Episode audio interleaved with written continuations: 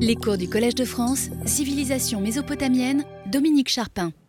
Dans le cours d'aujourd'hui, il nous faudra d'abord achever ce que nous avons entamé la semaine passée, à savoir la lecture de la correspondance royale. Nous avions vu comment les lettres des autres souverains étaient portées à la connaissance d'un roi. Il nous reste à voir comment s'opérait la lecture de ce qu'on pourrait appeler le courrier ordinaire et le rôle que tenait le secrétaire du roi dans ce processus. C'est lui aussi qui s'occupait du devenir de la tablette après sa lecture. Elle était le plus souvent archivée, mais on pouvait aussi la faire suivre à quelqu'un d'autre, et c'est ce que nous verrons dans un deuxième temps. Et nous terminerons par la question du rapport entre les messages écrits et ceux qui étaient transmis par oral. Lorsqu'il s'agissait de lettres envoyées par des fonctionnaires, un mot que j'emploie euh, entre guillemets, vous l'entendez, euh, les serviteurs du roi, gouverneurs de province, euh, devins, envoyés particuliers, etc. Lorsqu'il s'agissait donc de ce type de lettres, eh bien, les messagers n'étaient normalement pas admis en présence du roi. Ils confiaient la lettre à quelqu'un à la porte du palais et elle était ensuite transmise au secrétaire du roi qui en donnait lecture à son maître. Donc les messagers, dans ce cas-là, euh, étaient dans la catégorie de ceux qu'on a vu être désignés comme les porteurs de tablettes des Wabil Tupim, dont on demande fréquemment euh, qu'ils ne soient pas retenus. C'est ainsi que Yamtsum écrivit à Shumuch le secrétaire de Zimrilim, qu'on reverra souvent dans la séance d'aujourd'hui, Puisses-tu être celui qui me protège à la porte du palais, autrement dit une demande d'intercession, et ensuite renvoie-moi rapidement mon messager par qui je fais porter des tablettes à mon Seigneur. Ne le retiens pas. Donc ici, on voit bien que le messager est considéré comme un simple porteur de tablettes. Telle était la pratique normale, et lorsque la situation était urgente, on demandait que la réponse soit donnée par retour du courrier, entendu euh, par euh, la personne qui court avec la, tablette cette fois, et non pas dans le sens euh, dérivé que le mot a pris en français, que monseigneur prenne connaissance de cette tablette de moi, et qu'aussitôt, le même jour, il donne au porteur de ma présente tablette réponse à ma lettre, en sorte qu'elle arrive chez moi avant la fête du Ramoum. Et donc on voit bien ici que le messager portera la réponse de la même façon que la lettre, c'est-à-dire sans avoir connaissance de son contenu. Mais certains estimaient dans de tels cas qu'il fallait laisser le porteur de la lettre avoir accès au roi euh, de façon à euh, rapporter au plus vite une réponse. C'est au moins ce que suggère Rabdouma Dagan. Pourquoi, lorsque j'envoie une tablette annonçant un problème, n'autorise-t-on pas le porteur de mes tablettes à entrer et à avoir une entrevue avec Monseigneur?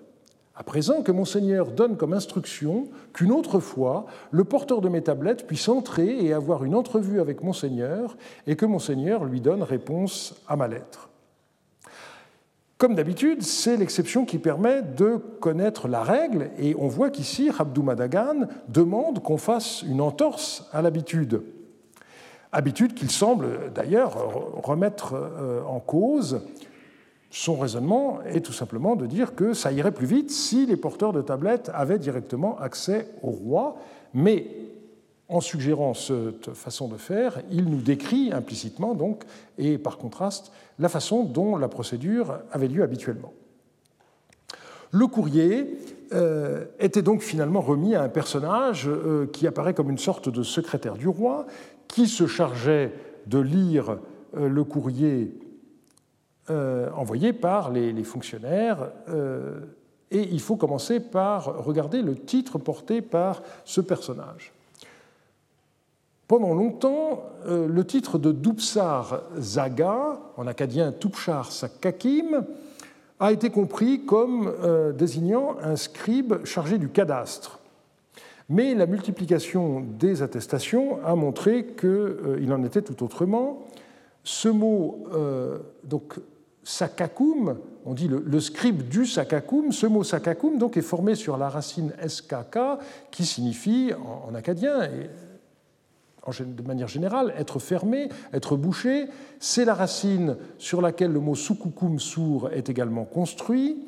Et donc, il faut comprendre que le Tupchar Sakakim, c'est en réalité le scribe du secret, d'où le français secrétaire, car nous n'entendons plus maintenant que euh, dans le mot secrétaire, il y a le mot secret, on a une dérivation euh, qui est tout à fait euh, la même.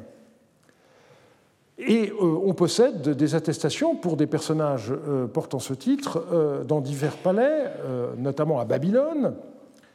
Nous sommes donc revenus Hammurabi a donné des instructions à Ikun Pissin et Belum Kima Ilim. Après qu'il eut complété ses instructions, j'ai été retenu, moi et lui. Ni son ministre, ni son secrétaire particulier n'étaient présents.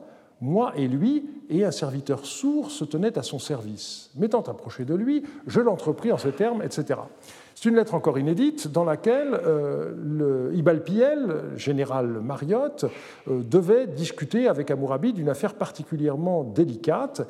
Et donc on voit que même le ministre et même le, le Sakakim, hein, que j'avais traduit ici par secrétaire particulier, n'assistaient pas à l'entrevue. Et le seul qui soit là, c'est le serviteur sourd pour euh, servir du café, si je puis dire.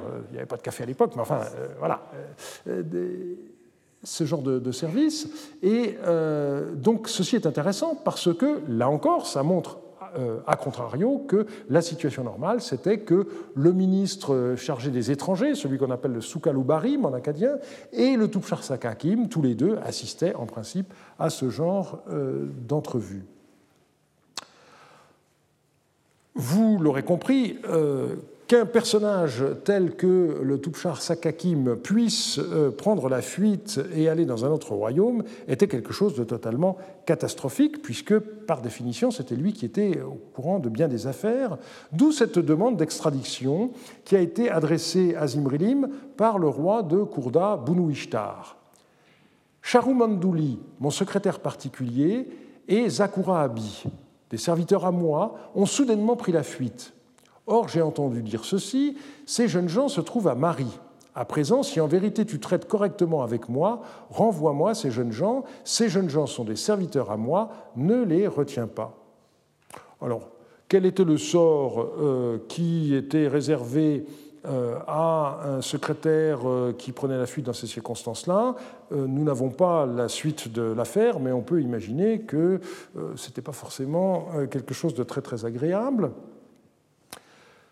Autre remarque, je vous ai donné un exemple qui vient de Babylone, un autre qui vient de Kourda, mais euh, paradoxalement, ce titre euh, de Touchar Sakakim n'est pas attesté pour les secrétaires royaux les mieux connus, mais ceci n'est bien entendu qu'un hasard de la documentation. Alors, quels étaient ces secrétaires? Tout d'abord, à l'époque de euh, Samsiadou, eh bien, vous vous rappelez que nous avons déjà rencontré un personnage nommé Roulaloum qui euh, ouvrait les enveloppes des lettres destinées à Samsiadou et en prenait connaissance avant de les lire à son maître. Et c'est comme cela qu'il avait remarqué que dans le courrier venu de Katna, il y avait en fait euh, des lettres euh, adressées à Yasmaradou qui avaient été par erreur mélangées avec des lettres destinées à Samsiadou et il les avait renvoyées au roi de Marie.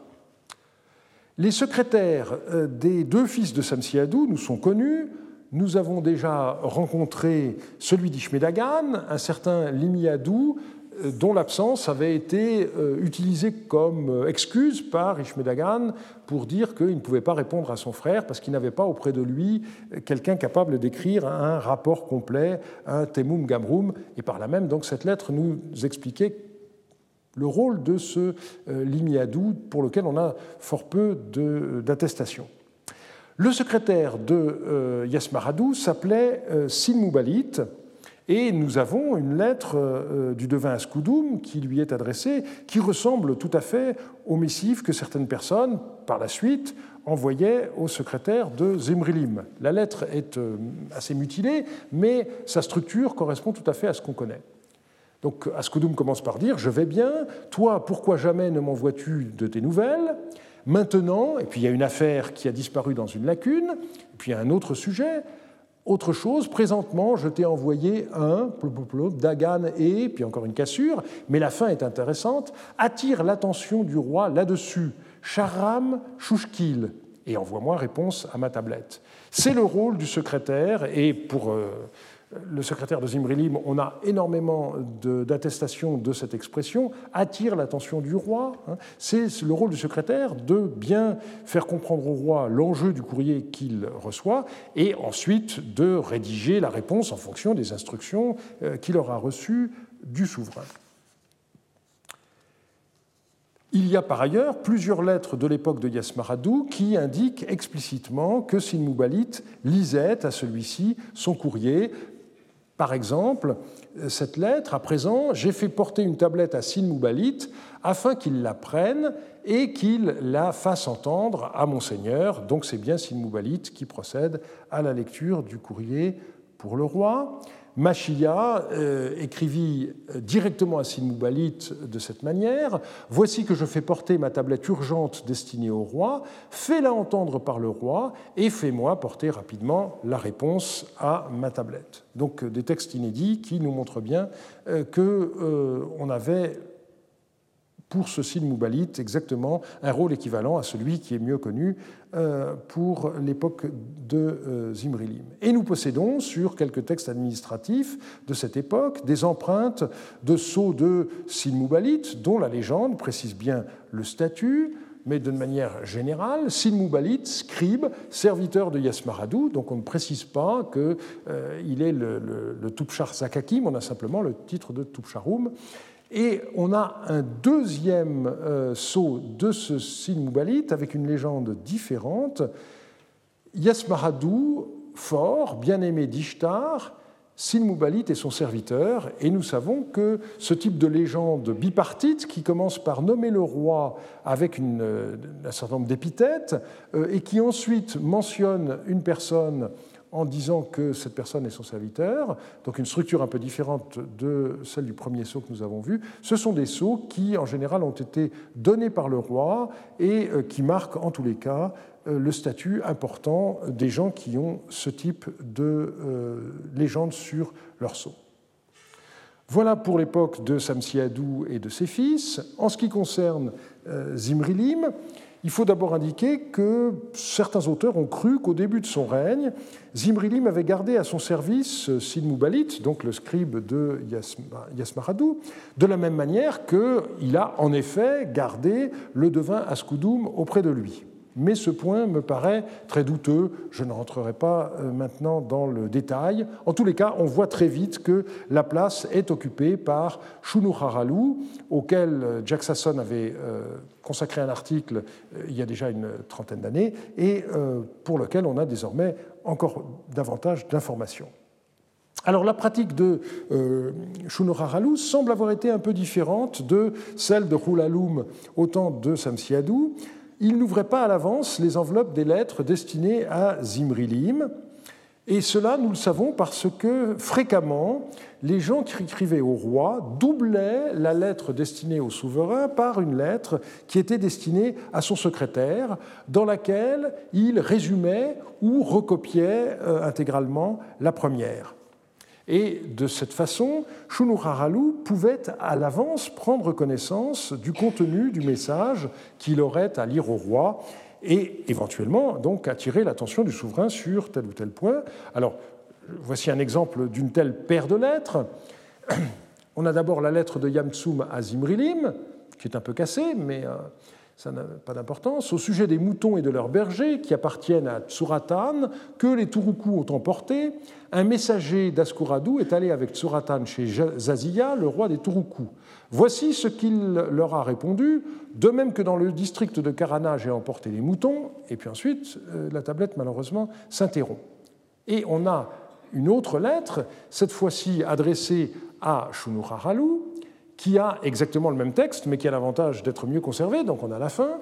Au sujet des moutons et de leurs bergers appartenant à Tsuratan, que les Turukéens, ou les Turukus, euh, ici j'ai francisé, peu importe, que les Turukus ont emporté, un messager d'Askuradu est allé avec Tsuratan chez Zaziya, mais vous voyez qu'on ne nous dit pas que Zaziya est roi des Turukéens, parce que le secrétaire du, du, roi le sait bien, une petite variante, donc voici ce qu'il leur a répondu, de même que dans le district de Karana, j'ai emporté tes moutons, à présent, je recommencerai à en emporter. Donc on a la fin qui montre qu'il y a une, fin de non-recevoir de la part de, euh, de Zaziya.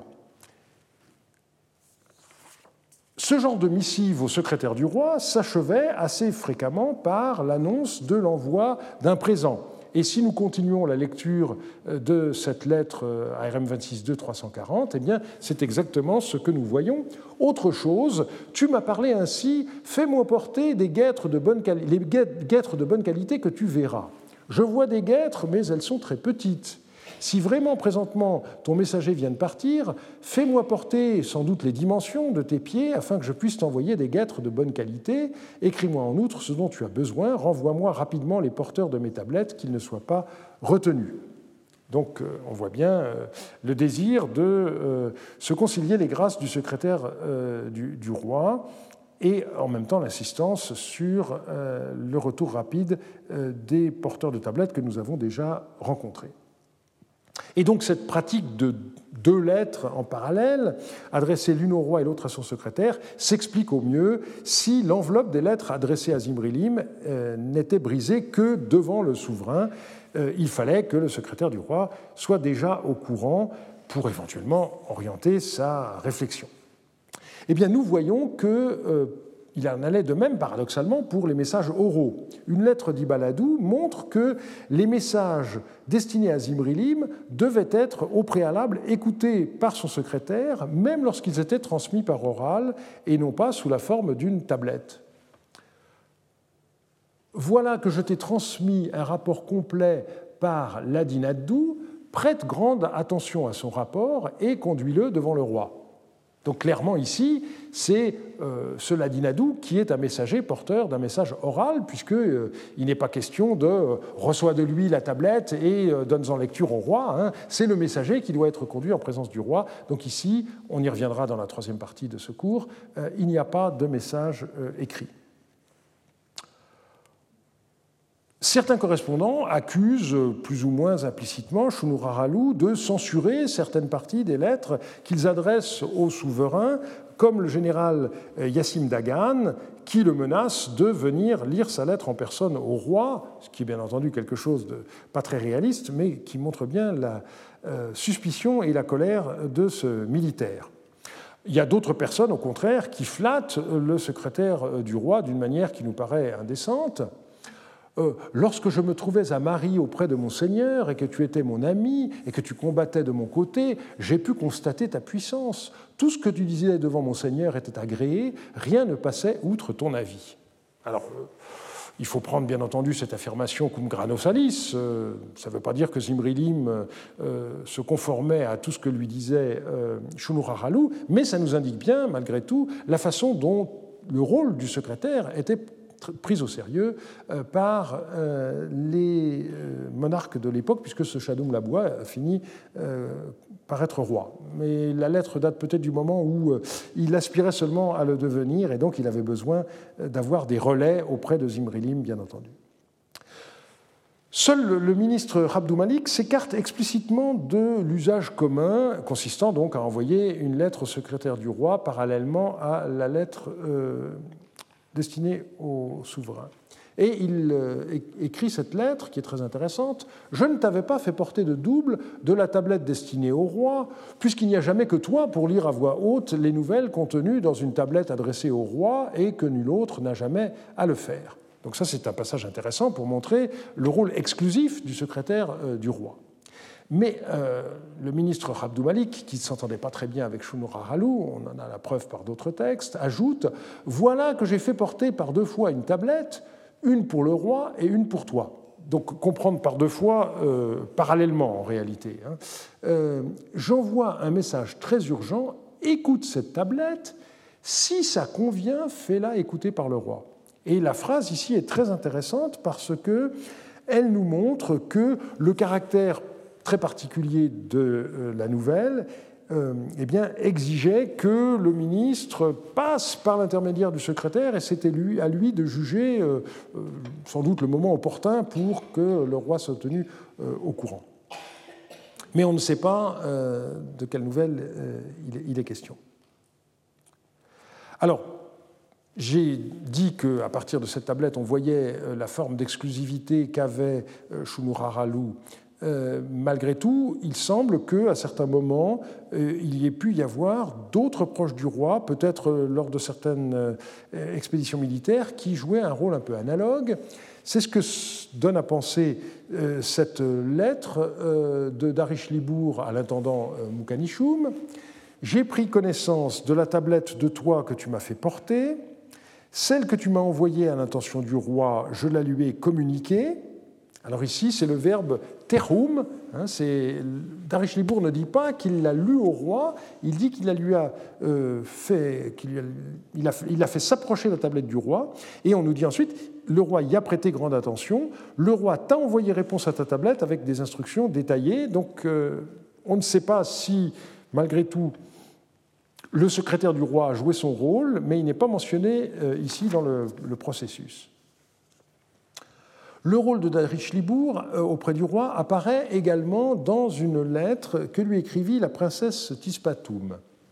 Si tu es réellement un père pour moi, fais-moi en l'occurrence une faveur, j'ai écrit au roi au sujet de ma mère nourrice. Il faut que mon père intervienne au secours de ma requête, intervienne au secours de ma requête, qu'on ne garde pas ma mère nourrice.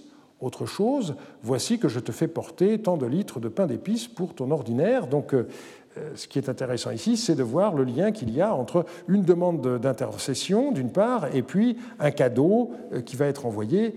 Euh, l'envoi de tels présents étant fréquent dans euh, la correspondance adressée à Shunuraralu, comme nous l'avons vu. Que devenaient les lettres après qu'elles aient été lues au roi, qu'elles aient été lues par les messagers euh, de rois étrangers ou par son secrétaire? Eh bien, le plus souvent, ces lettres étaient archivées, mais dans certains cas, on les faisait suivre à un autre correspondant, et c'est ce que nous allons voir euh, tour à tour. Si les Babyloniens ont pu si facilement isoler les lettres des serviteurs de Samsiadou, autrement dit la correspondance du temps de Yasmaradou, des lettres adressées à Zimrilim, c'est manifestement qu'ils ont utilisé un classement préexistant. Et par ailleurs, l'examen des numéros d'inventaire permet de montrer que certains lots de correspondance ont été retrouvés euh, groupés. La conclusion est donc que les rois gardaient la totalité des lettres qu'ils recevaient on peut euh, voir que, euh, dans certains cas, un correspondant demandait spécialement au roi de conserver la lettre qu'il envoyait, comme dans cet inédit, que Monseigneur conserve ma présente tablette en témoignage de mes propos, et euh, nous verrons dans le prochain cours la raison pour laquelle cette indication a été donnée. L'endroit où les lettres étaient conservées s'appelait tout simplement le coffre aux lettres, comme l'indique euh, une lettre encore inédite de Sumru Rabi à euh, Sinmubalit, le secrétaire de Yasmaradou. Expose tout cela devant Monseigneur et écris-moi ce qu'il en est. En outre, à présent, dans le coffre des messages, hein, Pishan Shipiratim, la tablette que tu, et puis malheureusement, la suite est cassée, mais euh, la simple mention de ce coffre est quelque chose de tout à fait intéressant. Malheureusement, je n'ai pas réussi encore à trouver d'indication sur l'endroit où ce coffre était euh, conservé. Mais je vous rappelle ce que nous avons euh, déjà vu, à savoir que la salle 115, où la très grande majorité de la correspondance a été retrouvée, ne saurait être considérée comme euh, l'endroit où, normalement, les coffres de la correspondance étaient euh, conservés, c'est là où les Babyloniens, après avoir mis des étiquettes nouvelles, avaient entreposé ces coffres qui étaient destinés ensuite à partir euh, en traversant euh, la cour 131 et ensuite à repasser par la porte nord, celle où on a retrouvé un fragment d'enveloppe enfin un fragment d'étiquette, pardon, analogue à ce que nous avons pour ce qui a été retrouvé dans la salle 115. Alors reste une question, c'est qu'est-ce qui se passait lorsque le roi voyageait? Il recevait des lettres, eh bien, nous avons des indications qui montrent que ces lettres étaient conservées et archivées elles aussi. Tout simplement parce que notre connaissance des événements et de la chronologie est devenue maintenant suffisamment fine pour que nous puissions savoir que telle ou telle lettre a été reçue par le roi lorsqu'il se trouvait, par exemple, euh, du côté de la Méditerranée au moment où euh, les Élamites ont envahi la Mésopotamie. Eh bien, euh, on a des lettres euh, qui sont adressées à Zimrilim à ce moment-là, qui disent euh, les Élamites ont envahi. Nous savons exactement où était à ce moment-là euh, Zimrilim, et donc ça veut dire que ces lettres-là ont été ont suivi le roi, je dirais, jusqu'à son retour dans le palais. Et euh, nous avons une lettre qui a été manifestement reçue dans de telles conditions et qui s'achève de cette manière. À présent, je viens d'écrire à mon Seigneur l'affaire que j'ai constatée, que mon Seigneur fasse ce qu'il y a lieu de faire, que ma présente tablette soit conservée dans le coffre portatif de mon Seigneur en témoignage de mon affaire. Et cette fois-ci, il est question du Pishan Katim, euh, donc un terme différent de celui que nous avons rencontré tout à l'heure, où on parlait du, coffre des messages. Et ce Pishan Katim, nous savons que c'est le coffre qui suivait le roi dans ses déplacements, comme l'a très bien montré Pierre Villard dans euh, la rencontre de Paris de 1991. Euh, par conséquent, donc, le secrétaire du roi l'accompagnait dans son déplacement, euh, archivait le courrier reçu dans ce coffre portatif et ensuite, une fois revenu dans le palais, transférait le contenu de ce petit coffre dans un grand coffre qui était euh, le Pishan Shipiratim, euh, l'endroit où l'on archivait le courrier. Alors, dans les fouilles du palais de Telbia, l'antique Toutoul, nos collègues allemands ont surtout retrouvé des documents administratifs, mais il y avait une lettre écrite par euh, quelqu'un qui s'appelle Henry Lipouche et qui est une lettre écrite à Monseigneur. Et euh, on aurait pu se dire que c'était une lettre qui avait échappé à euh, euh, ce processus normal, c'est-à-dire une lettre qui euh, serait arrivée à Yasmaradou au moment où celui-ci résidait dans son palais de Toutoul et qui, pour une raison quelconque, n'aurait pas été emportée au, au, palais de Marie pour archivage. Mais grâce à la photo est maintenant disponible sur le site du CDLI, vous voyez qu'il euh, y a des passages qui ont été euh, effacés, manifestement volontairement, et donc on peut se demander si en réalité euh, il ne s'agit pas d'un brouillon de tablette qui finalement n'a jamais été envoyé, et donc évidemment n'avait aucune vocation à rejoindre les archives de la correspondance dans le palais de Marie. Je voulais vous signaler cette incertitude. Mais l'archivage n'était pas le seul sort que le courrier reçu par le roi euh, pouvait connaître. Euh, il y a en effet certaines lettres qui ont été lues plusieurs fois. Il arrivait par exemple que Samsiadou transmette à un de ses fils une lettre qui lui avait été adressée, comme dans cet exemple euh, qui concerne Yasmaradou. Voilà que je te fais porter la tablette que Tsuprierar m'a fait porter, écoute-la. Donc on a une lettre de Tsuprierar à Samsiadou et pour une raison euh, quelconque, Samsiadou a souhaité que Yasmaradou en ait euh, connaissance. En sens inverse, euh, nous voyons que le roi de Shushara, Kouwari, a envoyé une lettre à Ishmedagan et Ishmedagan a fait suivre cette lettre à Samsiadou. Et c'est Samsiadou finalement qui a répondu à Kouwari et donc la, lettre est rédigée de cette manière. Dit à Kouwari, ainsi parle ton Seigneur. Ishmedagan m'a envoyé la lettre que tu avais envoyée à Ishmedagan, donc que tu lui avais envoyée, et je l'ai écoutée. Maintenant, je viens de t'envoyer une troupe et des messagers que j'ai pourvus d'instructions. Donc on a une sorte de circulation euh, triangulaire en l'occurrence.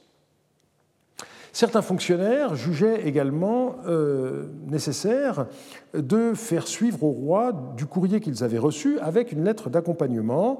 On voit par exemple Laoum euh, écrire Voilà que j'ai mis sous scellé la tablette de Yachoub El, qu'il a fait porter chez moi relativement aux habitants, et que je viens de la faire porter chez Monseigneur.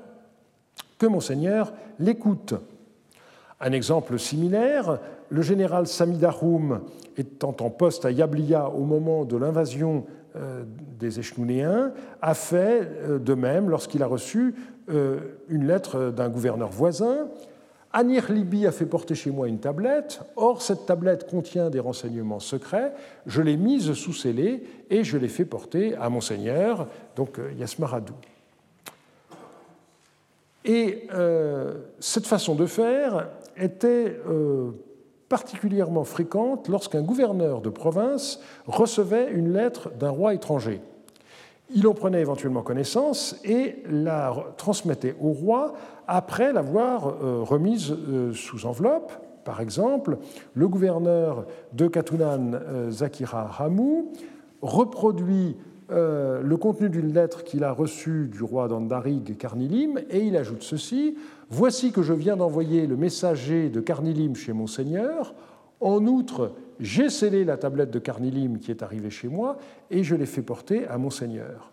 Et donc, si nous réfléchissons au trajet de la tablette, nous voyons que entre Andarig et Katunan, la lettre aura circulé au sceau de son expéditeur, Carnilim, mais ensuite, entre Katunan et Marie, la tablette aura circulé dans une enveloppe au sceau du destinataire, Zakira Hamou.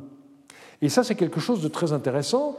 Euh, je ne connais pas d'exemple euh, où la chose soit attestée archéologiquement, et il faudrait en effet un hasard bien grand euh, pour que ce soit possible. Le cas de figure qu'on peut se représenter, c'est si à Katunan, pour une raison quelconque, Zakira Hamou n'avait finalement pas envoyé la lettre qu'il avait reçue, mais qu'il l'avait déjà mise sous enveloppe et scellée, et que les fouilles de Katunan euh, permettent de retrouver la tablette en question.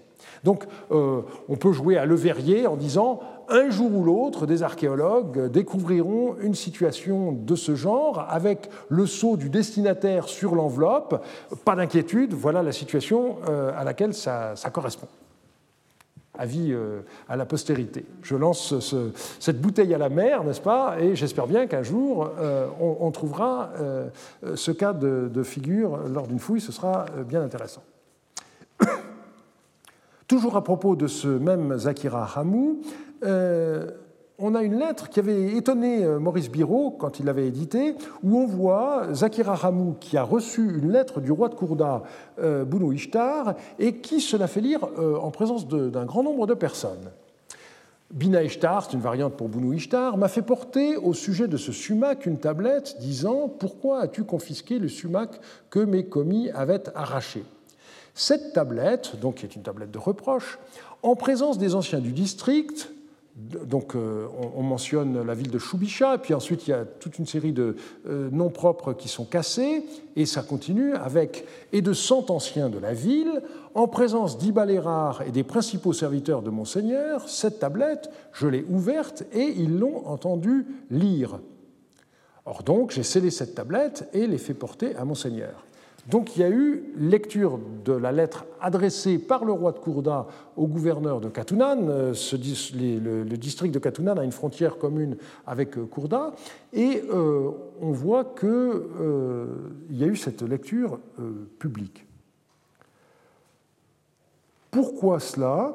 Eh bien, la réponse me semble être que Zakira Ramou voulait avoir des témoins de ce qu'il exécutait fidèlement son serment de gouverneur euh, et il allait même au-delà de ses engagements si l'on se réfère au serment qu'a prêté un autre gouverneur, Sumouradou, et dont nous connaissons euh, le contenu. Je jure qu'une tablette, bonne ou mauvaise, ne m'est pas arrivée d'un pays étranger ou de chez un roi étranger sans que je l'ai montrée à Zimrilim, mon seigneur. Ou encore, je jure que je n'ai pas fait envoyer ni n'ai envoyé une tablette à un roi étranger ou à un pays étranger. Donc il y a l'interdiction d'entretenir une correspondance avec un roi étranger de manière active, et si on reçoit une lettre d'un roi étranger, on s'engage à la transmettre au roi, et on a vu que c'était bien ce qui se passait. Et donc Zakira Ramou est allé encore au-delà, puisque il a lu la, tablette, mais euh, il a voulu que, à la lecture, plus d'une centaine de personnes soient euh, présentes pour éviter euh, les soupçons de collusion avec ennemis. Manifestement, on est dans une période de tension entre Courda et Marie. ces périodes n'ont pas manqué dans le cours de l'histoire des deux royaumes. Alors, ce qui pouvait arriver aussi, c'est qu'une lettre d'un roi étranger destinée à Zimrilim soit portée chez un gouverneur à charge pour celui-ci de la faire suivre à son maître. Et dans ce cas-là, l'expéditeur pouvait envoyer un mot d'accompagnement. Eh bien, le gouverneur faisait aussi suivre euh, le mot d'accompagnement. Nous en avons euh, des exemples par euh, des lettres écrites par Amourabi de Babylone à Bardilim ou à Boukakoum que l'on a retrouvées dans le palais de Marie. Et nous avons une lettre de Samétar qui se trouvait à Marie en l'absence du roi et qui a reçu une lettre euh, du roi d'Alep, eh bien, il écrit à Zimrilim Présentement, une tablette de Yarimlim m'est arrivée, et cette tablette, je l'ai fait porter chez Monseigneur. Monseigneur doit l'ouvrir et l'écouter. Donc on voit que Samétar précise qu'il s'est bien gardé d'ouvrir euh, l'enveloppe de la lettre destinée au roi. Mais il y a un cas où son respect des procédures le met dans l'embarras. En effet, euh, un roi euh, yaminite avait adressé plusieurs missives destinées à Zimrilim, les avait envoyées à Samétar. Donc Samétar fait suivre le courrier, mais il demande qu'on lui envoie une copie de ce courrier de façon, si euh, des envoyés de Tsurahamou arrivaient, qu'il puisse eh bien, déjà donner une indication sur la réponse qui allait être faite dans cette affaire. Ça n'était pas seulement les gouverneurs ou d'autres fonctionnaires euh, qui faisaient suivre euh, au roi de Marie le courrier qu'ils avaient reçu, il y a parfois aussi des rois vassaux qui agissent ainsi. On a par exemple euh, cette lettre du roi ouprapéen Hamish Tamar qui est intéressante. Kiriloum, le chef des pâtures, et Amiroum, le gouverneur, tes serviteurs qui sont dans le haut pays, m'ont fait porter des tablettes. Et à présent, j'ai scellé ces tablettes et je les ai fait porter à Monseigneur, que Monseigneur fasse très attention aux nouvelles de ces tablettes. Donc, euh, on voit deux hauts responsables euh, du euh, royaume et qui ont écrit au, et Hamish Tamar, donc, après avoir pris connaissance de leur message, juge ces lettres tellement importantes que il les renvoie. Et euh, nous avons dans les inédits une lettre euh, adressée par Kiriloum euh, qui a de grandes chances d'être une des tablettes mentionnées dans ce document. Un autre exemple est attesté au moment où les troupes babyloniennes sont montées à Andarig suite à la mort de prématuré d'Atamroum, eh bien on voit que Meptoum, n'arrivant pas à joindre Zimrilim, écrit au roi de Karana Askouradou et euh, en lui demandant de transmettre l'information au roi de Marie. Et euh, a euh, fait suivre cette lettre avec une lettre d'accompagnement. Et donc nous avons les deux, la lettre de Meptoum à Askouradou et la lettre d'Askouradou à Zimrilim.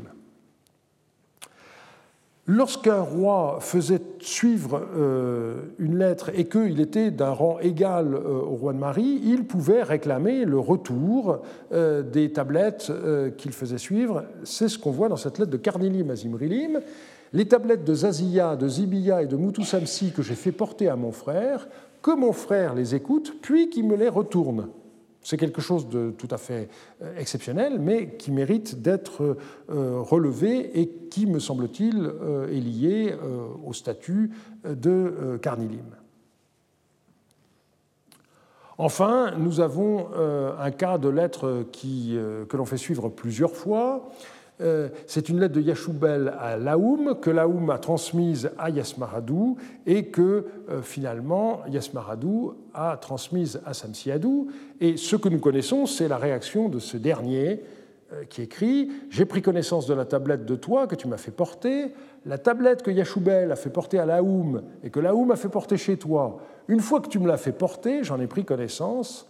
Il n'y a pas une seule de ces paroles qui soit vraie. Elles sont toutes exagérées. On a fait de la désinformation auprès de Yachoubel et lui, il a envoyé une lettre à Laoum. Ces paroles sont toutes vides. Il n'y en a pas une de vraie. Ne t'inquiète en rien.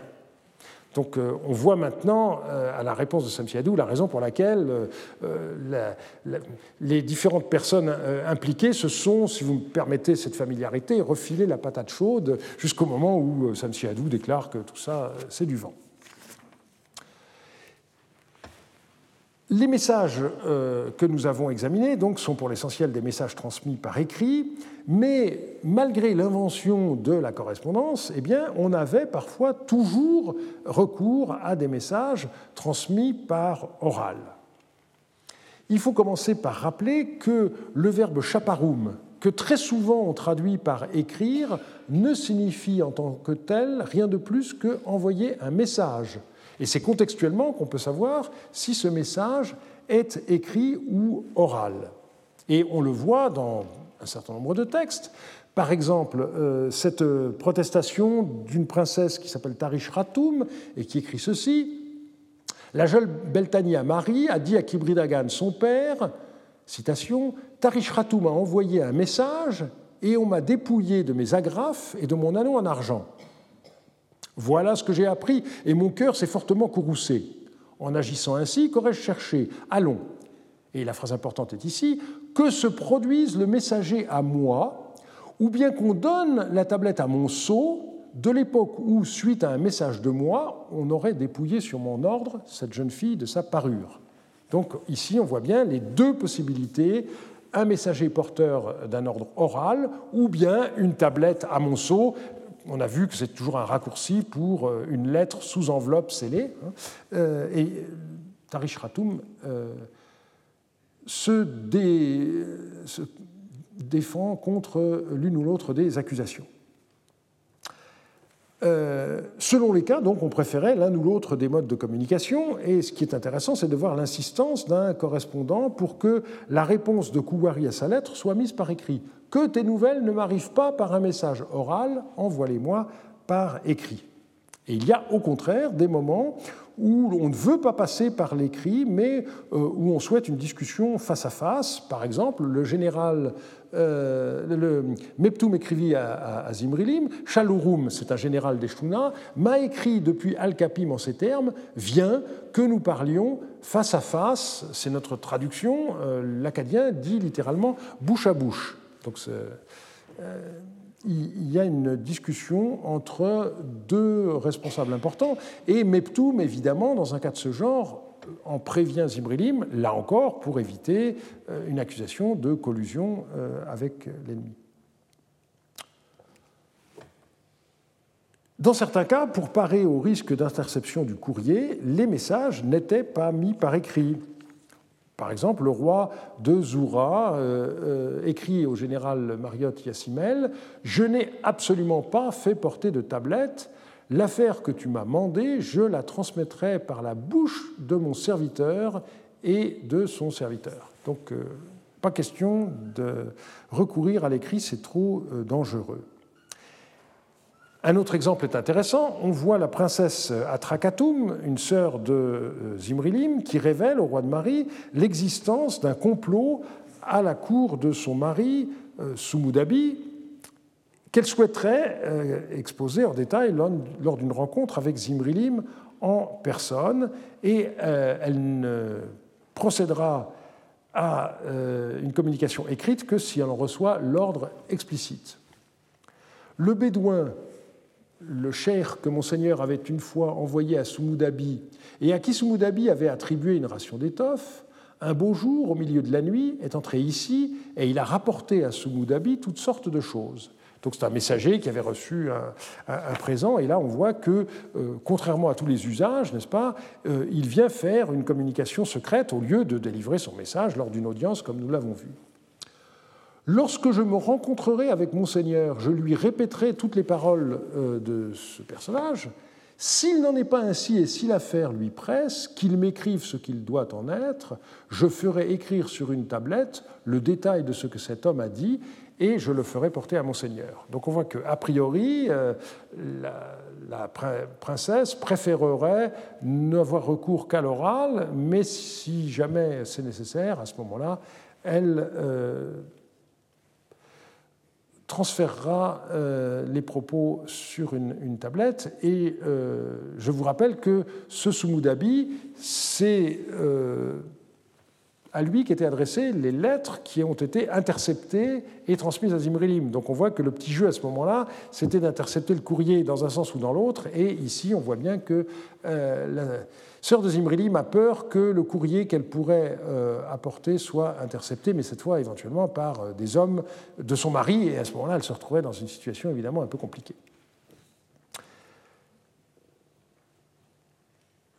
Il arrive que soit euh, exprimer la notion que certains sujets ne peuvent pas être mis par écrit. Par exemple, dans ce texte inédit, si ton Seigneur est malade et n'est pas venu, eh bien qu'il te donne des instructions, porte toi-même un rapport complet à mon Seigneur, car c'est une affaire que l'on ne peut mettre par écrit. Alors, on ne sait pas de quoi il s'agit, bien entendu, on voit que Samsiadou n'aimait pas ce genre euh, d'attitude, mais il y a une fois où il finit par accepter qu'on y ait recours, euh, mais du bout des lèvres. Toujours une lettre à son fils Yasmaradou. Au sujet de ce que Samsi Dagan t'a raconté, voilà ce que tu m'as écrit. Il ne convient pas d'écrire de telles choses sur une tablette. Pourquoi donc cela? Fais-le et envoie-le-moi.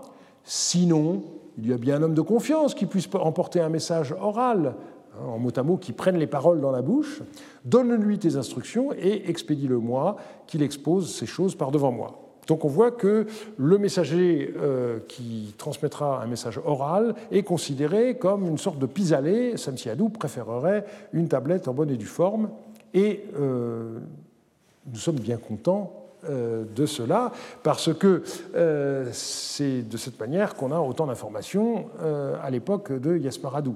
Si Samsiadou avait cédé à la volonté de son fils de ne recevoir que des messages par oral, eh bien, on aurait les réponses sans doute, parce que Samsiadou n'aurait pas modifié son attitude, mais il est bien évident que ça ne nous rende pas service.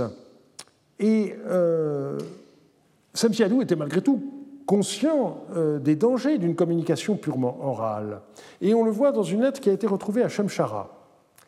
Il y a un envoyé du roi des Goutis euh, qui lui délivre un message. Et la question est de savoir, est-ce que c'est un message authentique ou pas? Et Samsiadou explique les différents tests qu'il a pratiqués pour déterminer si ce que l'envoyé a dit était vrai ou pas il m'a donné comme indication un anneau Hullum que j'avais donné au messager Mutushu.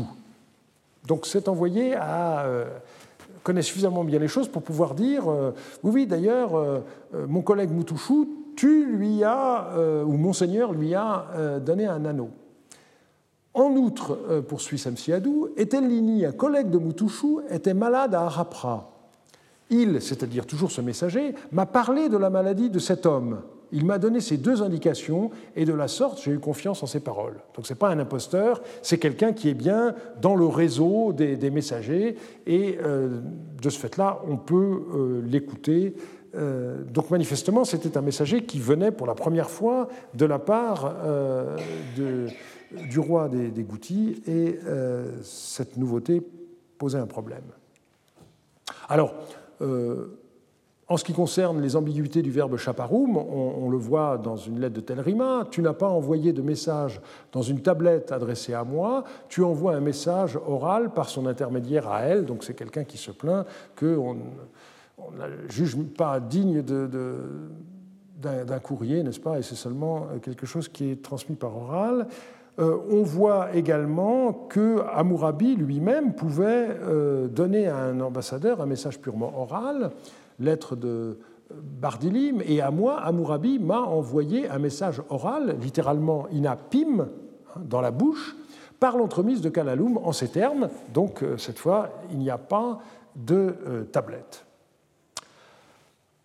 On a déjà vu le problème que posait ce phénomène. Euh, les messagers qui transmettaient un message purement oral devaient faire la preuve de leur mission et donc ils étaient souvent pourvus d'une lettre d'accréditation. On a cet exemple euh, d'une lettre écrite par le roi d'Ilansura, Hayasumu Azimrilim. Voilà que j'ai donné des instructions complètes à Bou Aboum, mon serviteur, et je viens de l'envoyer chez toi. Prête grande attention aux instructions que je lui ai données. Mais je crains que tu ne le retardes là-bas de la même façon que Tsuria lui-même. Donne-lui promptement des instructions et renvoie-le-moi. À part lui, il n'y, euh, il n'y en a pas un autre à mon service qui convienne à une affaire de mission. Donc on voit que, là encore, c'est une mission très secrète et le, roi ne veut pas euh, passer par n'importe qui. Nous savons que euh, ce Tsuria qui a été retenu par Zimrilim était le gouverneur de la ville d'Ilansura et Agba, Agbou Aboum, qui est mentionné ici, eh bien, était le ministre Choukaloum du roi d'Ilansura. Donc les deux, deux des principaux personnages du royaume d'Ilan-Soura euh, sont impliqués ici. Bien entendu, ce genre de document est particulièrement frustrant puisque nous ignorons tout et pour toujours d'une affaire si grave que le roi d'Ilan-Soura ne voulait pas la confier par écrit. Autre exemple, lettre d'un roi vassal à Zimrilim. Dis à mon père Zimrilim, ainsi par la doute ton fils, voici que j'ai donné des instructions à Yashubadou en réponse à ton message et que je viens de l'envoyer chez mon père. Et c'est fini. Donc euh, on est évidemment bien frustré et euh, on ne saura jamais de quoi il est question. Il n'y a même pas en réponse à ton message relatif à telle affaire. Hein. on n'a rien du tout. Autre exemple d'une lettre euh, qui pour nous est dépourvue de, sens, lettre de Samsiadou à Kouwari, retrouvée à Shemshara. Dis à Kouwari, ainsi parle ton Seigneur, j'ai écouté les lettres que tu m'as envoyées, j'agirai comme tu me l'écris. Euh, alors, il y a heureusement des cas qui sont plus réconfortants pour l'historien, comme cette longue lettre euh, encore inédite de euh, Samétar. Samétar est à ce moment-là en mission dans la région du Djebel Sinjar et il écrit à Zimrilim Le jour où j'ai fait porter ma présente tablette à mon seigneur, Rimdouni, qui fait partie des gardes qui se tiennent au service de Carnilim, est venu me trouver. Sur la tablette de Carnilim qu'il m'a apportée, il était écrit ceci il ne faudrait pas que, parce que c'est une petite tablette, tu la méprises en te disant cette tablette est petite. En fait, la nouvelle que je t'ai apportée est importante. Le cavalier, c'est-à-dire euh, Rimdouni, te dira la vérité, fais très attention à son rapport et fais en sorte d'agir rapidement. Voilà ce qui est écrit sur la tablette de Cardilim. En outre, j'ai interrogé Rimdouni, il m'a déclaré ceci je viens d'expulser la troupe eshnunéenne qui se trouvait à l'intérieur d'Andarig et de rompre les relations diplomatiques avec Eshnuna. Envoie-moi 200 Bédouins et une troupe de 200 Babyloniens afin qu'ils gardent la ville, et moi je viendrai me coucher sur une seule couche avec les rois mes frères. Voilà le message qu'il m'a donné par oral, inapim.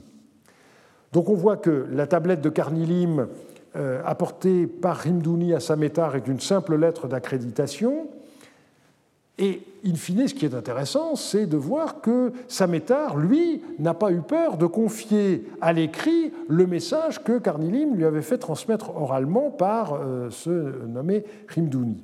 Et on voit d'autre part que dans la bouche de Rimdouni, nous avons le discours qui est en fait le discours de Carnilim en personne, exactement comme c'est le cas pour les lettres écrites. Hein. Lorsque Rimdouni déclare Je viens d'expulser la troupe echnunéenne, c'est pas Rimdouni qui parle, c'est Carnilim qui parle par sa bouche.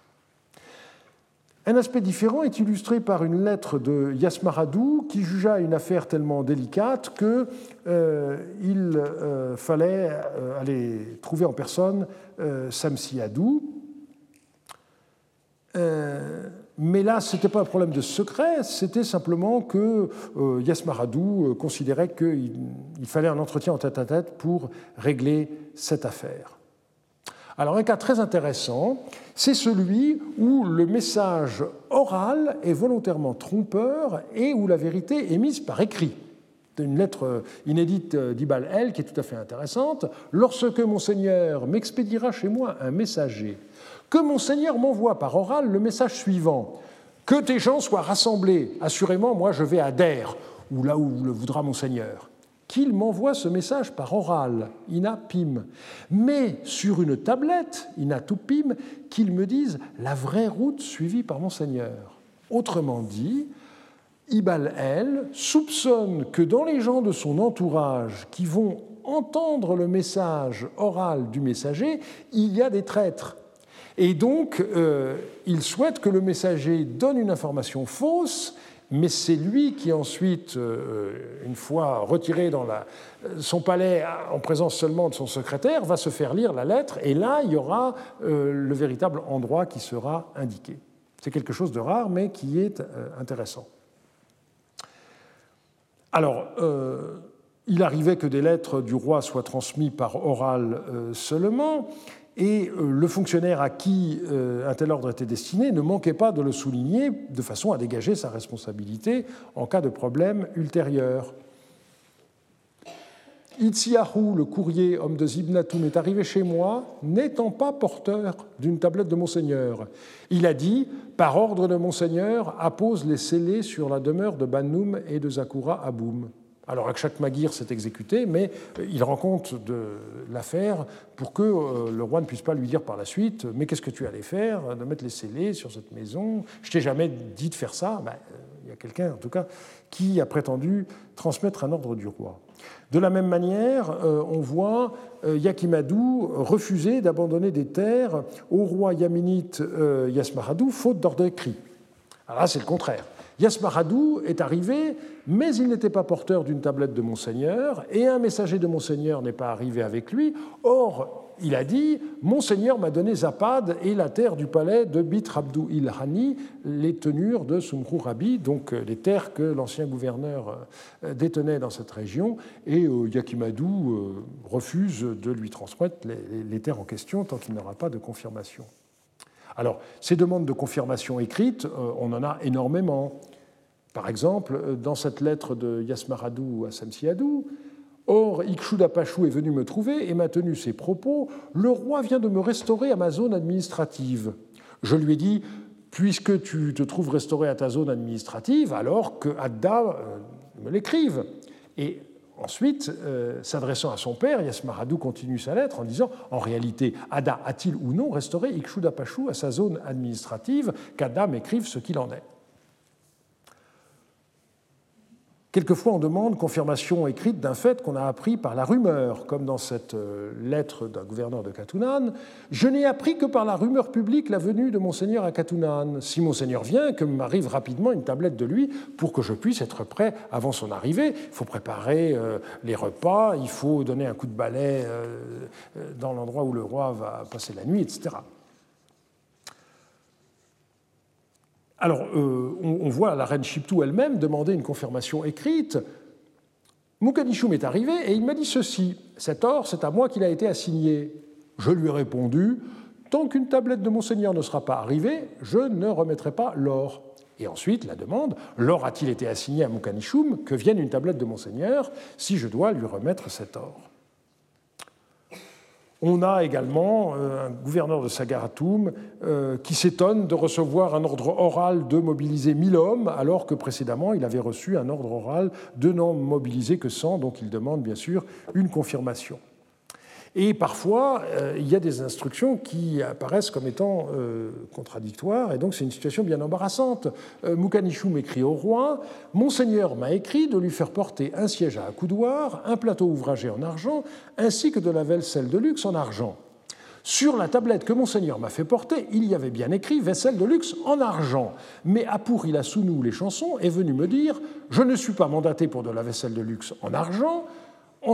Qui concerne la vaisselle de luxe en or, elle relève du service d'Anakouilama et se trouve scellée à son sceau. On m'a dit, il y a un coffre contenant de la vaisselle de luxe en argent dans la pièce de Metsi Eshtar. Mukanishum n'a qu'à l'ouvrir et en faire sortir un coffre contenant de la vaisselle de luxe, Uridoum. Donc la question est de savoir euh, Qu'est-ce que je dois faire? Est-ce que je dois donner de la vaisselle euh, en or alors que euh, l'ordre que j'avais reçu par écrit ne concernait que de la vaisselle en argent? Une sorte de euh, quiproquo. Et on voit que finalement, Mukanichum n'envoie que de la vaisselle en argent et il considère donc que l'ordre écrit à la primauté sur les instructions orales de les chansons. Voilà donc euh, ce qu'on peut dire à propos de la communication par oral qui, dans certains cas, complète, dans certains cas, peut contredire la communication par écrit. Et le dernier cours sera consacré au devoir d'information envers le roi. Donc nous allons faire.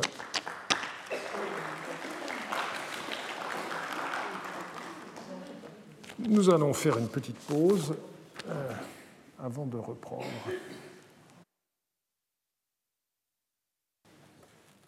Je voudrais, pour euh, terminer le cours de cette année, formuler un certain nombre de remarques à caractère davantage politique concernant l'obligation d'informer le roi. Il faut commencer par quelques données chiffrées. Le projet Archibab euh, a permis d'obtenir l'inventaire complet des textes d'archives d'époque paléo-babylonienne publiés depuis 1881 et à ce jour, euh, sauf erreur ou omission comme euh, dit la banque, nous avons 32 827 documents qui ont été intégralement publiés, dont plus d'un quart issus des seules archives de Marie.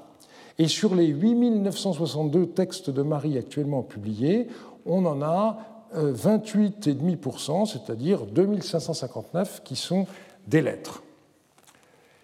Il s'agit essentiellement de la correspondance passive des deux derniers rois de Marie. Donc euh, on voit que Yasmaradou a euh, écrit 41 lettres et reçu 483 lettres, et que Zimrilim a écrit 86 lettres et reçu 1624 lettres, ce qui fait que le total euh, de la correspondance royale pour ces deux souverains, active et passive, donne 2234 euh, lettres sur un total de 2559. Donc, euh, ça signifie qu'il n'y a que 14% de lettres qui ne sont pas des lettres écrites au roi ou par le roi.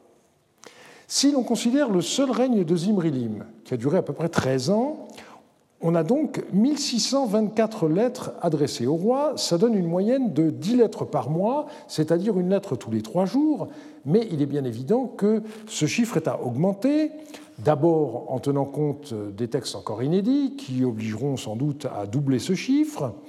Et puis, par ailleurs, en rappelant ce qu'on a vu au début, c'est-à-dire qu'une partie de la correspondance est certainement partie à Babylone, puisque ne sont restés que sept coffres dans la salle 115. Et donc, on peut dire que euh, Zimrilim a à peu près certainement reçu en moyenne plus d'une lettre par jour.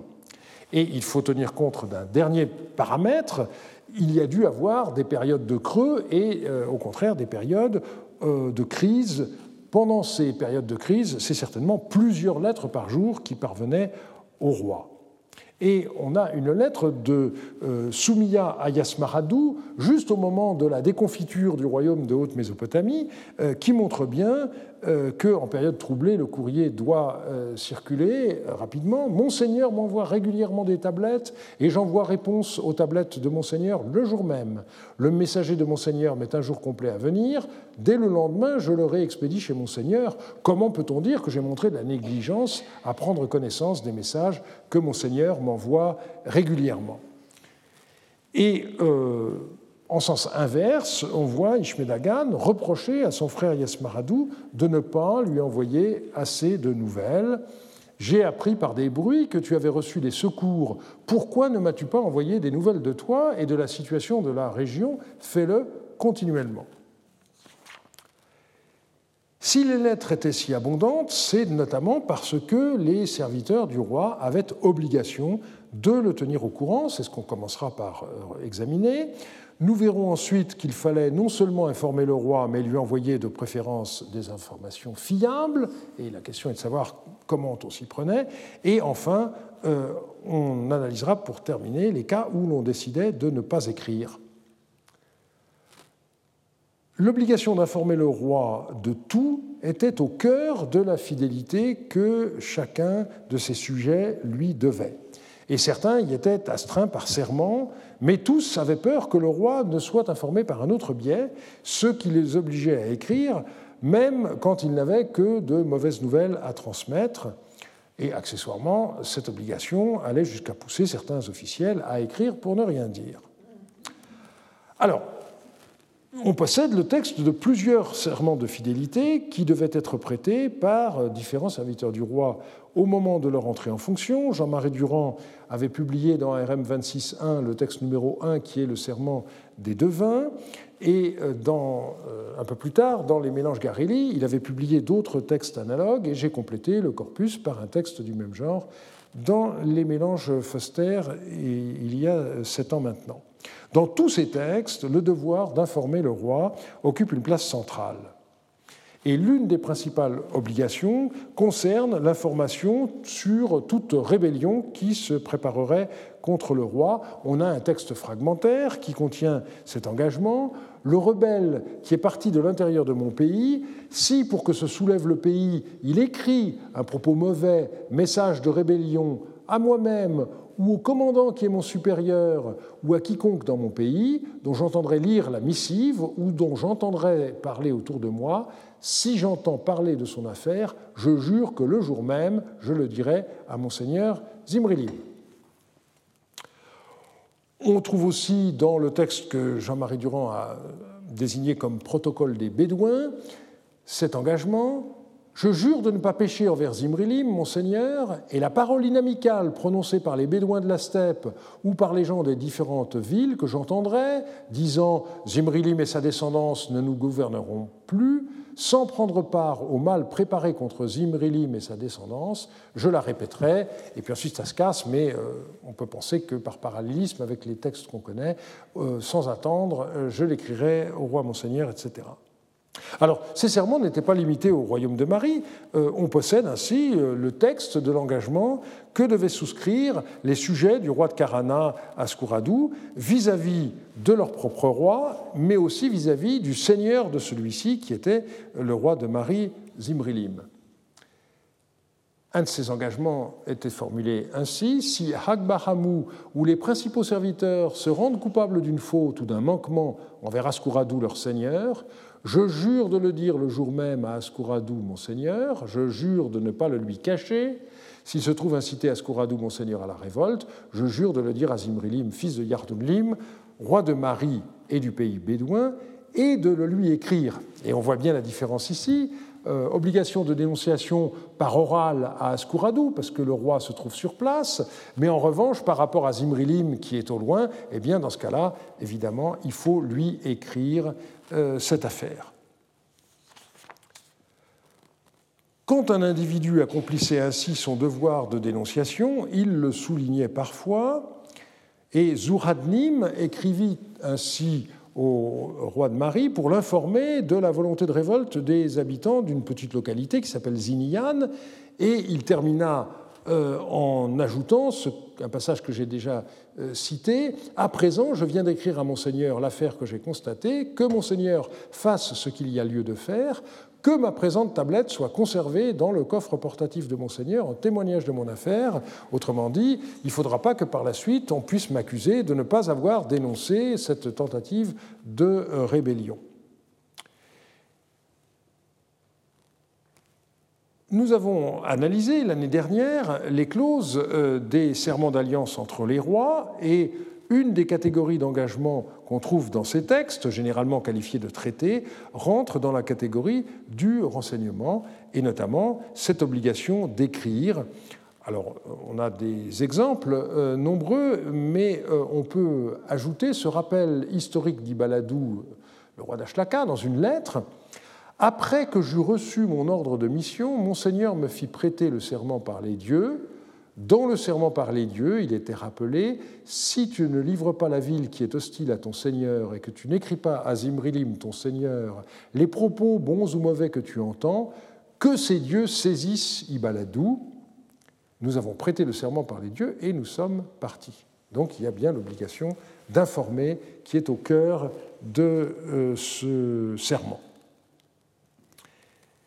Et euh, ce qui est intéressant, c'est que la clause d'information et de dénonciation a souvent un symétrique, à savoir l'obligation de tenir certaines informations secrètes.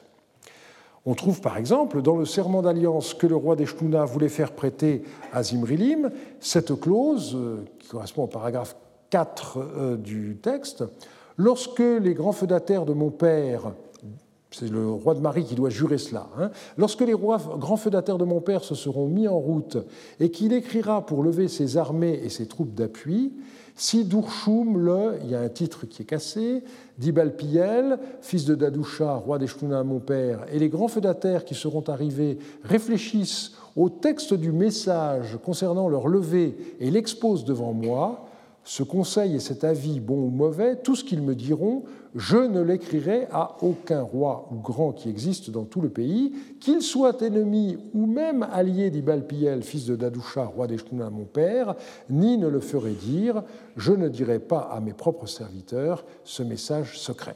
Donc, l'obligation de verrouiller des informations aussi sensibles que euh, le rassemblement des euh, troupes un autre exemple figure dans euh, le traité de Tel qui a été numéroté 1 euh, au paragraphe I. À partir d'aujourd'hui et tant que je vivrai, la parole confidentielle et secrète que Karnilim et Haya Aboum me diront, je jure de ne pas l'écrire à un roi, à un grand ou à toute personne, quelle qu'elle soit, qui se trouve dans le pays, et de ne pas la faire connaître, sans doute, et je jure de ne pas faire porter de tablette ni par oral, ni par écrit. La parole confidentielle et secrète que Carnilim et Chaya Aboum me diront, je jure de faire en sorte de la garder et de la, un verbe manque, je jure de ne pas la divulguer pour la faire connaître et je jure d'aider à la conserver. Donc c'est vraiment l'obligation de tenir secrète des informations sensibles. Je l'ai déjà indiqué, le bon serviteur devait écrire au roi, même si c'était pour lui annoncer une mauvaise nouvelle ou lui indiquer que sa décision euh, n'avait pas les résultats euh, escomptés. Alors, des précautions euh, n'étaient pas superflues dans un tel contexte, et même pour des proches du roi comme Samétar, on voit que on prend, si je puis dire, des pincettes. Dis à monseigneur, ainsi parle Samétar, ton serviteur, j'ai entendu ceci dans mon entourage, on va envoyer, et puis là il y a le nom d'un messager qui est cassé, qui commence par A, euh, on va envoyer ce messager à Eshnouna. Fin de citation. Il ne convient pas que l'on envoie cet homme à Eshnouna, continue Samétar. C'est un natif de Rapikoum, et Eshnouna a littéralement jeté le bâton contre les gens de Rapikoum. Signe d'hostilité manifeste. Il est à craindre qu'on ne s'empare de lui à la porte du palais en disant C'est mon serviteur. Autrement dit, ce messager euh, serait euh, considéré comme un sujet du roi d'Eshnouna, et donc, poursuit Samétar, on va le terroriser et lui faire dire les secrets de Monseigneur, son déplacement n'est pas heureux. Et là, il y a une phrase très intéressante Voilà que j'ai écrit ce qui convenait à mon état de serviteur, que Monseigneur fasse ce qui convient à sa royauté. Mais Samétar ajoute quand même une suggestion. Au lieu que cet homme aille à Eshnouna, qu'il aille à Babylone. La route de Babylone est sans embûche. Sinon, qu'il aille euh, au Yamrad ou à Katna. S'il n'en est pas ainsi, que Monseigneur l'envoie à Kourda, au Numra ou au Yamudbal, autrement dit, partout, mais pas à Eshnouna, parce que c'est trop risqué, et donc euh, on risque de lui faire avouer, sous la torture, euh, des choses qu'il n'est pas bon que le roi d'Eshnouna connaisse. Donc on a cette phrase clé, euh, voilà que j'ai écrit ce qui convenait à mon état de serviteur, que mon Seigneur fasse ce qui convient à sa royauté. Ça fait partie de la rhétorique constante à l'époque, et on a des dizaines et des dizaines d'attestations de euh, cette même phrase. Même si on, a pris le risque de déplaire au roi, on a le sentiment d'avoir accompli son devoir, mais bien entendu, c'est le souverain qui devra prendre la décision finale. Alors plus d'une fois, nous pouvons voir si l'avis respectueusement écrit au roi fut pris en compte ou non. Par exemple, le gouverneur de Katunan avait mis Imrilim en garde contre son projet de recenser sa province comme il le faisait pour les districts centraux du royaume. Une telle mesure aurait un résultat très simple, vider la région de ses habitants peu soucieux d'être mobilisés en cas de conflit, puisque le recensement est essentiellement à but militaire à l'époque. Sa lettre au roi ne nous est pas parvenue, mais nous possédons celle qu'il envoya au même moment au secrétaire du roi Shunuraralu. À présent, si je recense ce district, pas un homme ne voudra demeurer dans ce district. J'ai donc fait rédiger une lettre et l'ai adressée au roi. Écoute cette lettre et rends-y le roi attentif. Si tu es vraiment mon ami, fais en sorte que l'on ne fasse pas partir les habitants de ce district et que je ne sois pas discrédité. Voilà bien encore un exemple où euh, la, parole du secrétaire du roi est considérée comme euh, jouant un rôle très important euh, pour les personnes qui s'adressent à lui et lui demandent d'intervenir auprès du roi dans le sens qu'il souhaite. Et en l'occurrence, nous savons que finalement, le roi écouta ce conseil et renonça à recenser le district de Katunan, de sorte que les grands documents de recensement qui ont finalement été établis cette année-là eh bien, concernent le district de Mari, le district de Terka et le district de Sagaratum, et c'est tout. Malgré tout, ceux qui tentaient d'infléchir les décisions royales n'avaient pas toujours gain de cause, et on sait par exemple les débats très serrés qu'il y a eu euh, concernant la proposition d'alliance que le roi des avait fait parvenir à Zimrilim.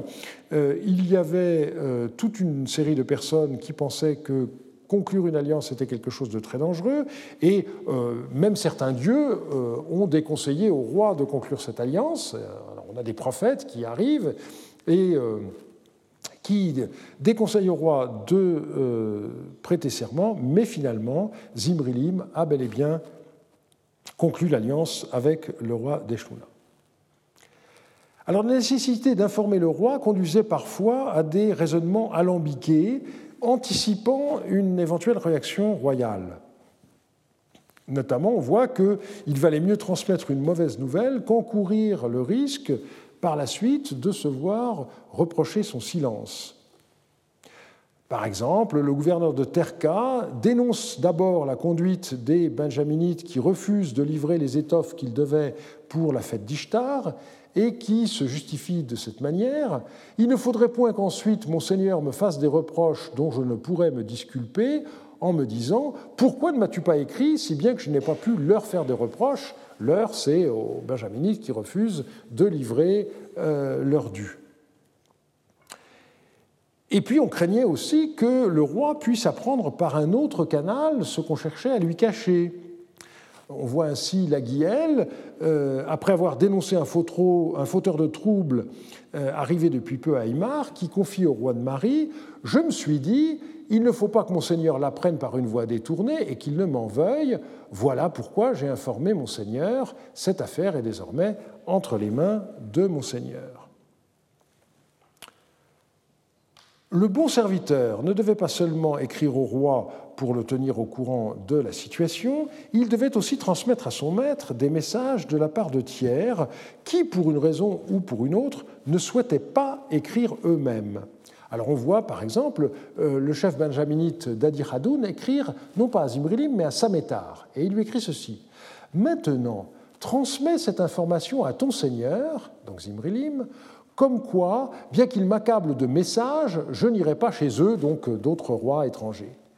Si tu n'en informes pas ton Seigneur, un jour ou l'autre, je t'apostropherai devant Zimrilim en disant J'ai entendu une nouvelle, je l'ai écrite à Samétar, or Samétar ne l'a pas transmise. Et tu ne pourras pas me répondre Quoi, moi, je ne sais rien. Transmets cette information. Donc euh, il y a un jeu euh, assez subtil qui s'opère ici. Il en allait de même pour la transmission des rêves ou des prophéties. Une des plus célèbres, c'est celle dans laquelle le dieu Adou de Kalassou euh, réclamait avec insistance que le roi de Marie lui fasse don du domaine d'Alartoum. Alors l'intendant local de Zimrilim était très gêné par cette exigence et il, il rapporta le message divin à son maître et il prit soin d'ajouter ceci Auparavant, lorsque je résidais à Marie, quelques paroles que prophète ou prophétesse disaient, je la répétais à mon maître. Maintenant que j'habite dans un autre pays, puisque Alartoum se trouve dans le royaume d'Alep, ce que j'entends et ce que l'on me dit, je ne l'écrirai pas à mon, à mon maître. si tôt ou tard quelque dommage venait à se produire, mon maître ne dirait-il pas ceci La parole que t'a dite le prophète revendiquant ton domaine, pourquoi ne me l'as-tu pas écrite? En conséquence, j'ai écrit à mon maître que mon maître soit informé. Il y a par ailleurs des lettres euh, qui sont écrites pour ne rien dire, de simples billets de politesse, comme celui-ci, Dis à mon Seigneur, ainsi parle ton serviteur Yamatiel, la ville va bien, la troupe va bien, le district va bien, que mon Seigneur ne s'inquiète pas, que mon Seigneur obtienne ce qu'il désire. Et c'est tout. Donc, l'expéditeur n'a rien de spécial à signaler, mais il tient par ce message à montrer au roi qu'il ne néglige pas son devoir d'information, euh, l'équivalent du célèbre RAS, rien à signaler, des militaires euh, modernes. Il ne suffisait pas d'informer le roi, encore fallait-il que les nouvelles qu'on lui transmettait soient exactes et complètes. Et en cas d'erreur, un rectificatif était immédiatement envoyé. En général, euh, son auteur tâchait de faire retomber la faute sur un tiers. Le principe était de ne pas écrire tant qu'on n'avait pas envoyé, vérifié une information.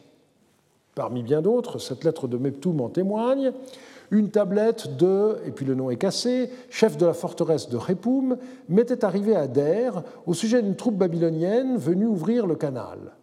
Je n'y avais pas prêté foi, me disant Il se peut bien que ce ne soit pas vrai, tant que j'en ai pas entendu confirmation, je n'ai donc pas écrit à mon Seigneur.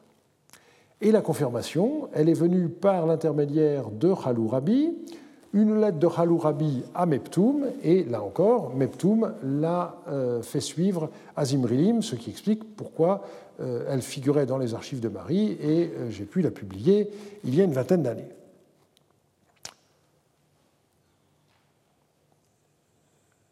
Yamtsum, d'une manière inhabituelle, a rappelé les règles devant gouverner la transmission de l'information au roi.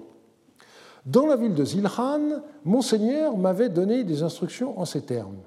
Tu iras à la ville d'Ilan-Soura et tu y surveilleras ce que je t'aurai commandé. Selon les instructions de Monseigneur, j'ai veillé à remplir mon rôle et je n'ai commis ni faute ni manquement à l'égard de Monseigneur. Les nouvelles que j'entends ici et là et que mes yeux voient, tant que je n'ai pas vérifié ces nouvelles, je ne les écris pas à Monseigneur il est possible qu'une fois ou l'autre, je n'ai pas vérifié une nouvelle, mais ce n'est en aucun cas un mensonge, car je ne peux pas mentir à mon Seigneur. Et euh, ces précautions, dans cette lettre en particulier, s'expliquent euh, par la suite où il dénonce une calomnie dont il se disait victime.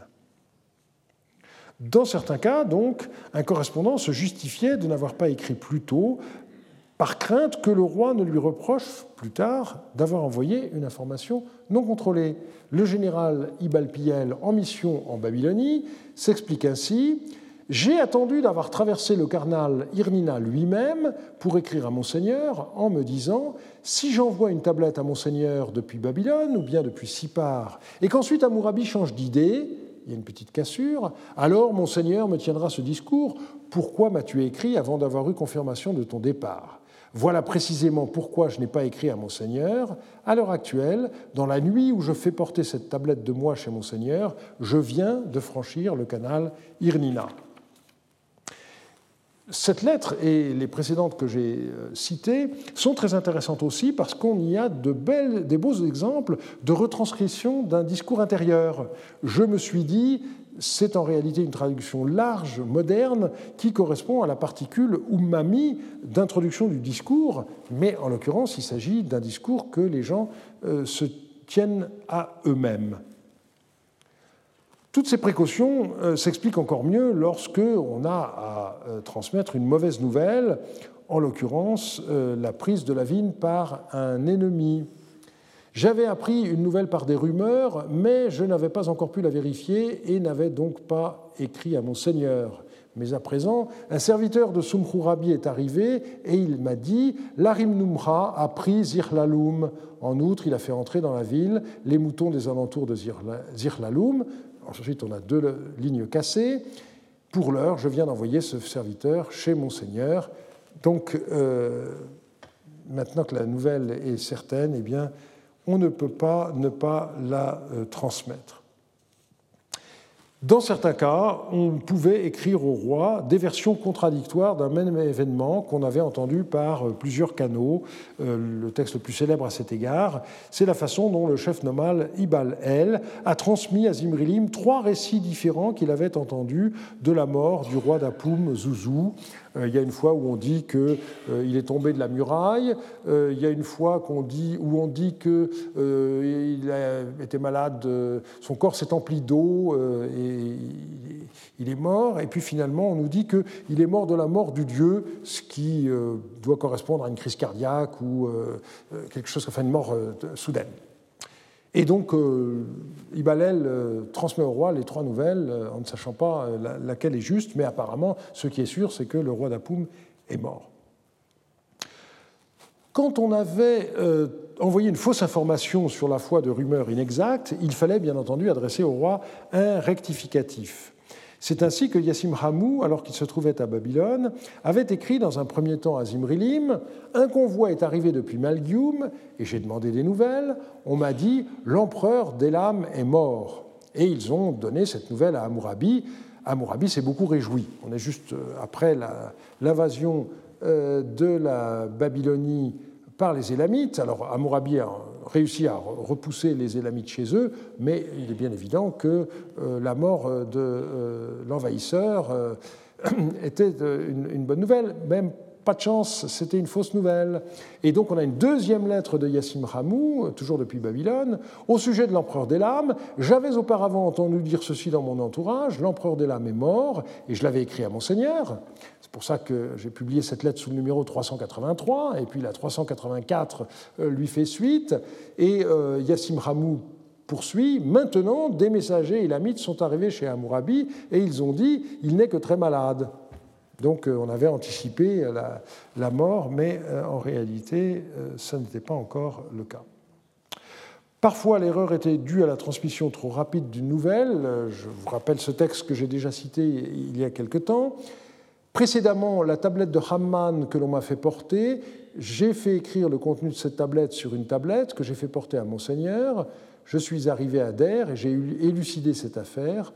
Bunuma Adou n'a pas pris Aparha, c'est la ville de Raduraha que Bunuma Adou a prise. Donc il y avait euh, une fausse nouvelle qui avait été transmise au roi de Marie. Euh, la ville de euh, était une ville d'importance considérable, mais lorsqu'Ibal Piel s'approche du lieu des combats, il découvre qu'en réalité la ville conquise n'est qu'une bourgade insignifiante, et il prit soin de terminer sa lettre en établissant les euh, responsabilités. Euh, l'erreur ne venait pas de son propre courrier, mais reposait sur euh, une erreur d'audition. Vous vous rappelez, la lettre n'a pas été relue et donc il y a une erreur. Le principe, c'était d'écrire au roi un rapport complet, un temum gamrum, et lorsque on n'agissait pas ainsi, eh bien, il fallait expliquer pourquoi. On a une raison euh, rarement invoquée qui tient au manque de place sur la tablette, euh, comme l'écrit Abdou Malik. Je suis allé à Karana et j'ai transmis à Askouradou toutes les instructions que Monseigneur m'avait données. Pourquoi m'attarderais-je davantage à écrire à Monseigneur Afin que les informations ne soient pas si abondantes qu'on ne, ne puisse les écrire sur une tablette, j'ai résumé l'essentiel de l'affaire et l'ai écrit à Monseigneur. Malgré tout, les limites physiques d'une tablette étaient assez élastiques, puisque euh, on connaît une lettre euh, qui comporte 200 lignes réparties en deux colonnes par face et qui mesure 18 cm et demi sur 11 cm. Euh, donc, il s'agit manifestement ici d'un prétexte. Une autre fois, le même ministre Rabdou Malik justifie sa concision d'une manière différente. Il avait été envoyé en mission auprès du roi de Kourda. Euh, pendant 25 lignes, il retranscrit les propos qu'il a échangés avec son hôte et il ajoute Pourquoi m'attarderais-je davantage à écrire cela à Monseigneur? Ce qu'il m'a déclaré et tout ce que je lui ai répondu, lorsque j'arriverai, sous-entendu à Marie, j'exposerai toutes ces paroles en présence de Monseigneur. Celles que j'ai écrites à Monseigneur sont les paroles qu'il ne cesse de me répondre. Autrement dit, euh, Abdou Malik a fait le tri et il n'a envoyé que les paroles les plus importantes et euh, il y aura des détails qui seront exposés au retour de mission par oral. L'obligation du vassal ou du serviteur fidèle ne consistait pas seulement à écrire au roi, ni à lui envoyer des rapports complets, il fallait écrire de manière sincère, avec un cœur complet, disait-on à l'époque, ina libbim gamrim, c'est un idiome que Martin Stoll a étudié par comparaison avec euh, d'autres analogues qu'on trouve dans la Bible. Une lettre de dénonciation est à cet égard caractéristique. Yamtsum, encore lui, euh, qui commandait la garnison mariotte à Ilan Soura, décrivit la conduite du roi local Azimrilim en ces termes Hayasumu parle à Monseigneur avec la moitié de son cœur et il n'envoie pas à Monseigneur de nouvelles complètes. Donc il n'est pas euh, complètement sincère.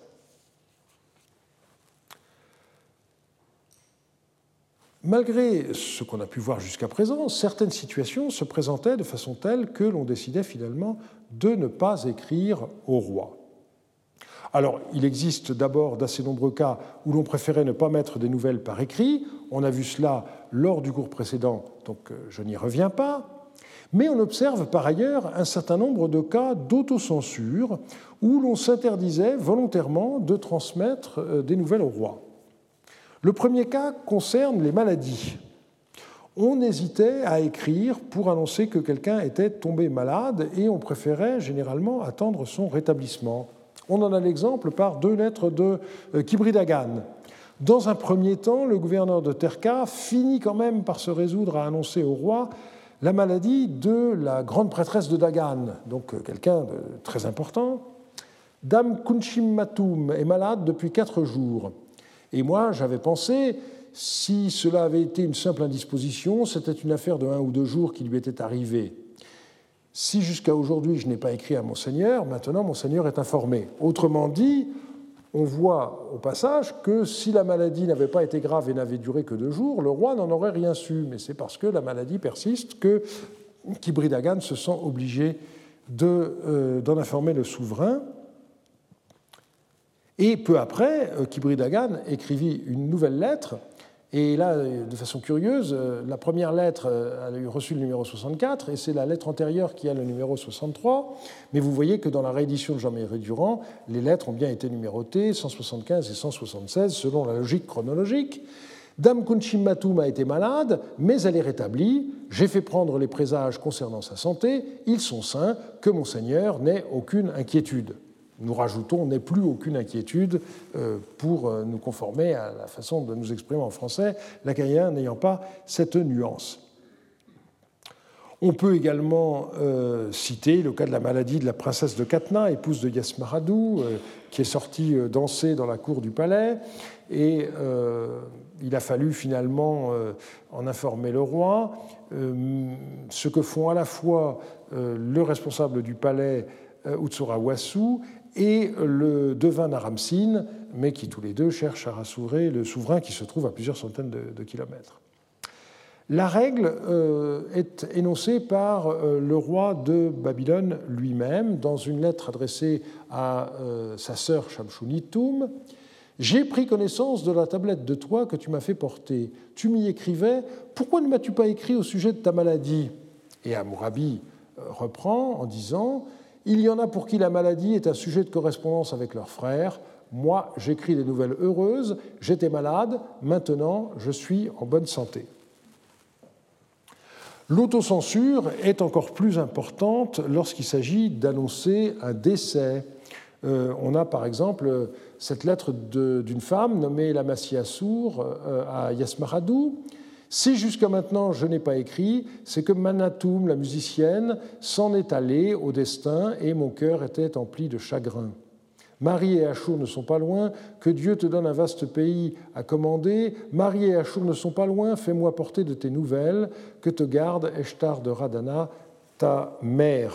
Donc, euh,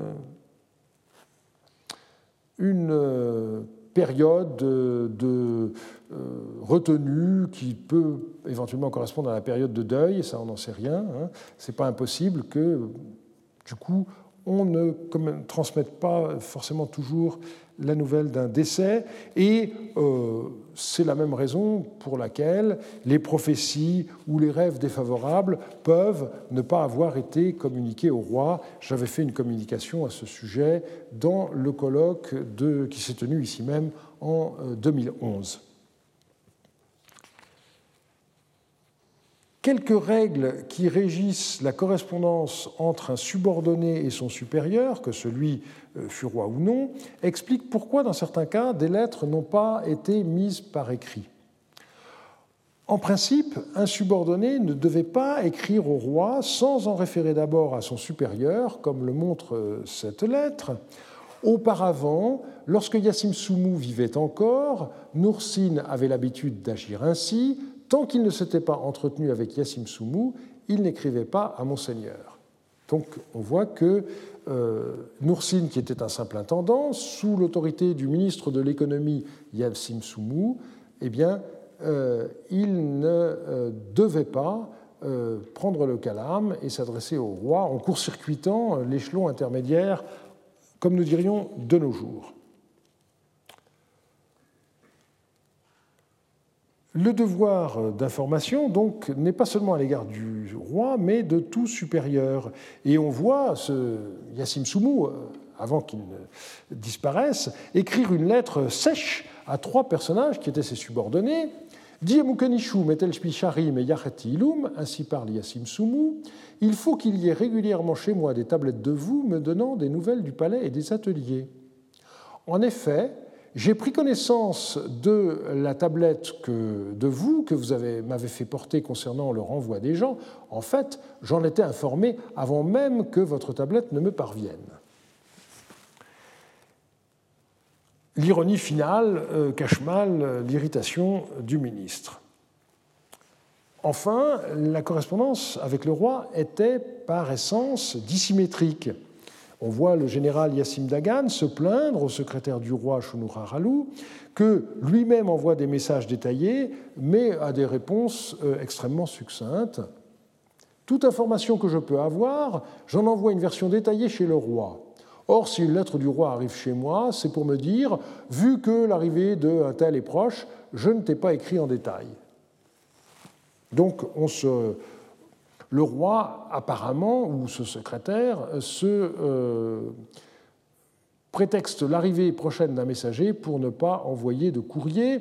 Et euh, je pense que euh, dans cette lettre dans laquelle Yassim Dagan remet en cause assez profondément l'attitude de euh, Shunuraralu. Ici, il y a l'idée que euh, c'est tout simplement de la paresse. Euh, Shunuraralu préfère qu'on indique par oral un certain nombre de choses à transmettre à Yassim Dagan plutôt que d'être obligé lui-même d'écrire une tablette. Dans une autre lettre euh, du même général, on trouve une plainte, mais un peu différente. Cette fois-ci, ça n'est pas l'inégalité euh, dans euh, la correspondance elle-même, dans l'information, mais c'est la question du rythme. Comment se fait-il que je fasse porter des tablettes à mon Seigneur, mais que la réponse à mes tablettes tarde? Donc, un texte de ce genre montre que le roi exigeait d'être régulièrement tenu au courant, mais ne se sentait pas tenu de répondre aux courriers qu'il recevait.